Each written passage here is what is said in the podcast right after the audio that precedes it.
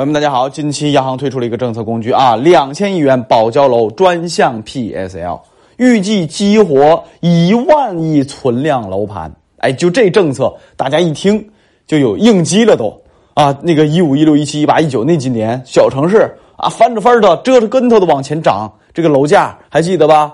哎，那时候就有一个非常关键的政策，就是 PSL 这个东西是什么的专项资金来着？是。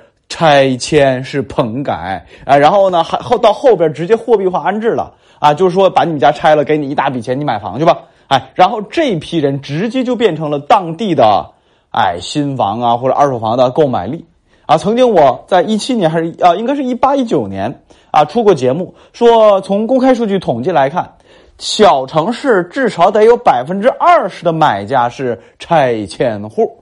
哎，当这个力量消失的时候，小城市的楼价，嘿，可得小心呐！什么时候结束的呢？一九年开始结束，二零年几乎就绝迹了。注意是几乎绝迹，不是完全绝迹，啊，那这个时候你回头再看，大多数的小城市什么时候见的顶？巧了吧？所以读央行货币政策。看起来离我们八丈远的这些货币政策、这些宏观政策，和咱老百姓的生活有没有关系呢？对咱老百姓的投资有没有影响呢？不言而喻了吧？那这一次又来了，又来了之后，很多人焦虑了。哎，到底是涨啊，还是不涨啊？我们得把这个政策掰扯干净，啊，才能得出结论，说这个涨啊还是跌。先说明白这个 PSL。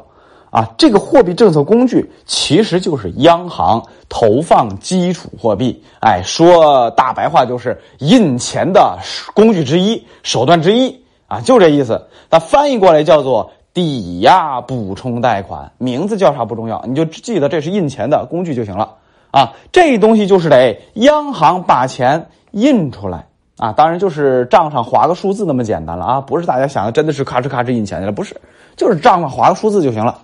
啊，这个政策性银行，注意啊，是政策性银行，还不是什么建行啊、这个工行啊，就想拿到的，是政策性银行。哎，什么这个国开行啊、农发行啊，对吧？金出口银行啊，等等等等啊，反正政策银行，当然这个还有调整啊，这个不展开说了。记着，他是要把这个钱给政策性银行，政策银行也不是空手套白狼，啥都不给，他得把高等级的资产押给央行。你看。中国就算是印钱，他也得怎么着？你也得拿东西跟我换，你总不能凭空的像日本人啊，这像这个美国人一样，直接把钱扔给咱们老百姓的这个这手里边，你自己花去吧，随便花。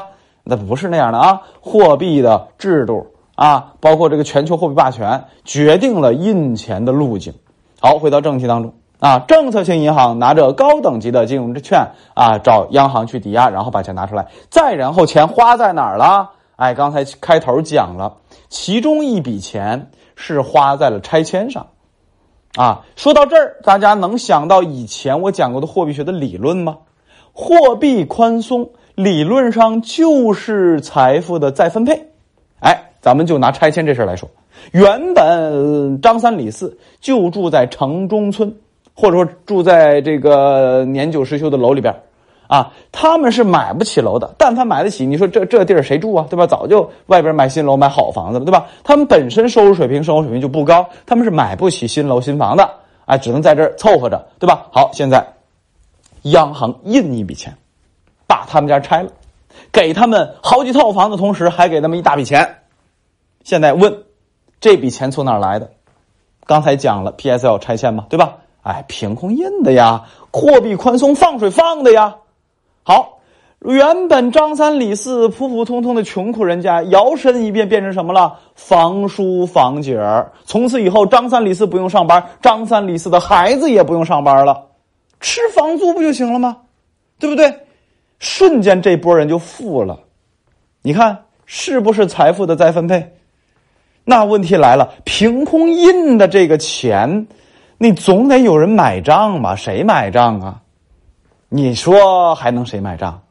全中国人呗，全体老百姓呗，对吧？那怎么着让全体老百姓买账的呢？总不能说你掏十块钱，我掏十块钱，一起凑了这笔这个拆迁的这个费用，这个工程款吧？不是这么着，是通过货币数量增加，哎，转而间接的增加了什么？增加了资产价格，就资产价格上涨，或者说咱们消费品价格上涨，哎，摊到这里边去了，哎，这就是全体老百姓买单的结果，看到没有？财富的再分配啊，货币宽松理论上是财富的再分配，我这么说能理解了吧？好，我们再说一件事啊，货币学理论啊，这是理论东西。货币宽松就像一个石子扔到了河里边哎，湖中央最先落石子儿的那个地方是哎湖中央对吧？然后波纹一圈一圈又一圈的散开，所以呢，所以距离湖中央石子掉下的那个啊越近，越先受到货币宽松的好处，就好像拆迁户张三李四拿到一笔钱，拿到好几套房。对不对？就好他们，他们先享受了，那他们接下来去买车、买房、装修，你看做他们生意的人也得好了，对不对？哎，原本他们一家辛辛苦苦，舍不得装修，舍不得吃，舍不得穿，房车也买不起。现在他们有钱了，去消费了，卖车的开心不开心？因为赚做他们生意赚他们钱了。做装修的开心不开心？就买新房了吗？对不对？开心不开心？哎，做了他们一笔生意，对不对？哎，所以距离石子儿中央的人肯定是先得好的，哎，先得利的。然后这个波纹，你就想象啊。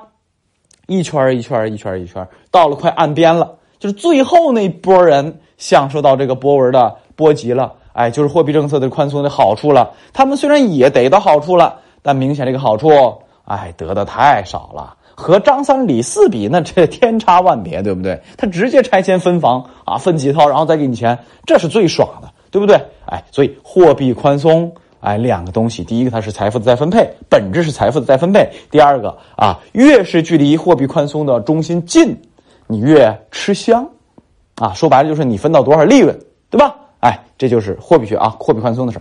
好，接下来我们拉回原主题。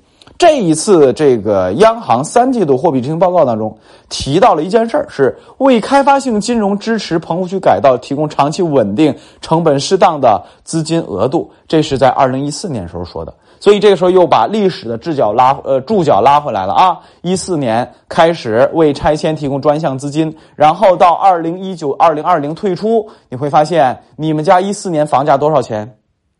再回头想想一九年二零年你们家房价多少钱？单纯的放开房地产，放开房价，大家去买卖，这其实是房子涨不了多少的，因为老百姓手里就那几个子儿。你得配套金融政策，让老百姓能调动更多的钱去买房，所以房价可以涨得更多，对不对？你这好理解了，对吧？好，不展开说了啊。再回到现在这一轮，这一轮单月增长了一千多亿。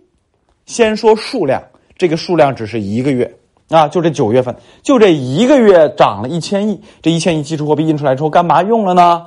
保交楼。前一段时间刚出来这个传闻的时候，我给大家解读过，说咱们烂尾楼太多，怎么处理呢？得让咱老百姓把这个房子住进去啊，对吧？这是民生问题呀。那钱能从哪儿来？哎，央行印一点，财政补贴一点，然后再从地产商那里啊，这个这收拾他们啊，挤一点出来，对不对？哎，然后这个钱哎东拼西凑拼出来，把老百姓买的烂尾楼给盖起来，让老百姓住进去，对不对？其中请注意，只有央行印钱这件事儿是比较容易的。其他的，啊，都挺难的，对吧？财政财政啊，有困难，对吧？地地产商更别说了，我能让他烂尾，完全是什么？把钱移到别处去了，他自己就没钱，不就没多少钱，对吧？哎，所以印钱是最容易的。那这笔钱出来之后，主要用于交楼。你看以前的钱用来干嘛？拆迁放款。现在是交楼。什么意思？不是说给那些烂尾楼的用户们给他们好几套房，给他们一笔钱去买房，不是，是把这个楼给他们盖好。所以你再去思考，如这个最新的这一次啊，出来这点钱，啊，这个九月份出来这点钱，你觉得它会对房价的暴涨有影响吗？没有影响，对不对？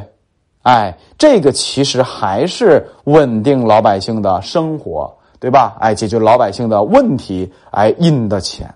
好接下来我们再说深一步，难道这个印钱只干这个吗？不是，比如说有一些咱老百姓、咱企业都不会干的事儿，水利工程没人干这个，投资巨大，时间巨长啊，而且呢还没啥收益，那只能国家来干。国家有时候没钱干怎么办？哎，用这个 PSL 专项贷款是没有问题的。好，还有我们人民币国际化，前边我留了一个。啊，这个话口说的是什么？说的是美国人印钱直接丢给老百姓，老百姓随便花，不用什么抵押不抵押，不用你老百姓还。但我们不行，哪怕是印钱，PSL 还得要银行去拿什么高等金融债券去找央行去抵押呢，对吧？哎，不管怎么样，你都得有信用，有东西跟央行换，跟银行换，你才能把钱拿出来。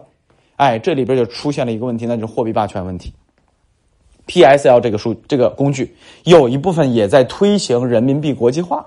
就是争取让全世界更多的人呐用咱的钱，哎，等到全世界人都离不开咱的钱了，咱也有货币霸权了，咱那时候也不需要你抵押了啊！如果遇到什么困难，经济遇到困难，央行直接印啊！这个张三李四，你们家困难了是吧？账户里啊，每周每月给你们两万块钱，花去吧，随便花，对吧？如果有那一天 啊，咱也行，但那一天还没到呢啊！好，这是货币政策。那接下来我们再要关注一件事情，这个东西在二零一九年开始停，二零年几乎绝迹了。那为什么到了二今年又开始出来了呢？哎，还是那句话，有人解读啊，有很多专家解读说这是宽信用的表现。还记得我们央行货币政策放水有两条，一个叫宽货币，什么叫宽货币？哎，就是央行把钱弄出来啊，银行给银行，这是把钱宽出来印出来。但是请注意。咱们的钱还是那句话，你得抵押拿信用去借，你才能借得出来，好吧？那你得宽信用加宽货币，这才是洪水滔天，哗啦哗啦哗啦的。就好比你们家水龙头，你刚开始拧一下，哗啦哗啦就那点水特别小，哎，这水放的算什么？对吧？你咔哧咔哧的使劲拧，拧到顶儿，哗啦哗啦的喷，哎，就拧两次。这两次分别是宽货币和宽信用，宽信用直接对对着的是咱老百姓借钱，企业借钱，哎，就这个东西啊。所以大家解读，有专家解读，这次 PSL 又来了一千亿，那这次是不是宽信用呢？是不是洪水滔天呢？哎，我告诉大家啊，我给大家下个结论，不是，不是，记好了，这完全是为了特殊事件、特殊项目来给的。缓兵之计，啊，它不是常态。说这个月一千，下个月八百，再下个月再给他两千，啊，就月月搞，不是啊，这点钱够用了，后边就不用这个货币政策工具往外印钱了，就这意思啊，别过度解读。好，这是一方面，另一方面对房价有什么影响吗？哎，我认为啊，没有影响，因为这钱的流向是关键点。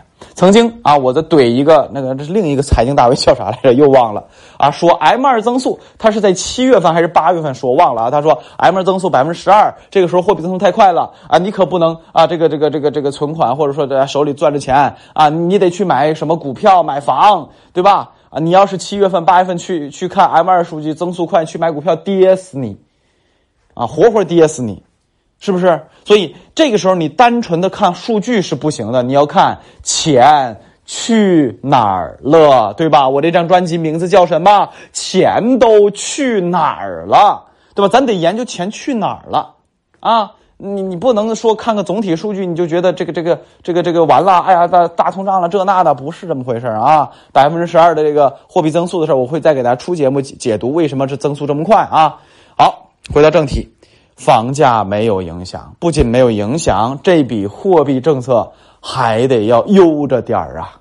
最后给大家说一个宏观政策里我们的一个啊这个标杆啊，不管什么宏观政策都得想着这个事儿，那就是稳，稳字当头。自从提出来到今年一直都没变呐，啊，一直都没变。所以大家要把大家的思路啊调整到什么角度？尤其是看宏观政策的时候，调整到宏观角度，调整到政策制定者的角度，千万别用咱老百姓的视角看问题，否则的话呀，容易迷糊。好，先说到这儿。最后提示大家，哎，新专辑《发财投资必读书单》这个里边有讲了很多经典的书啊，帮助咱老百姓去看懂大趋势，看懂政策。欢迎大家来订阅啊！去我的主页“财经非说不可”，或者是啊，这个搜索“发财投资必读书单”，就能搜出这张专辑来。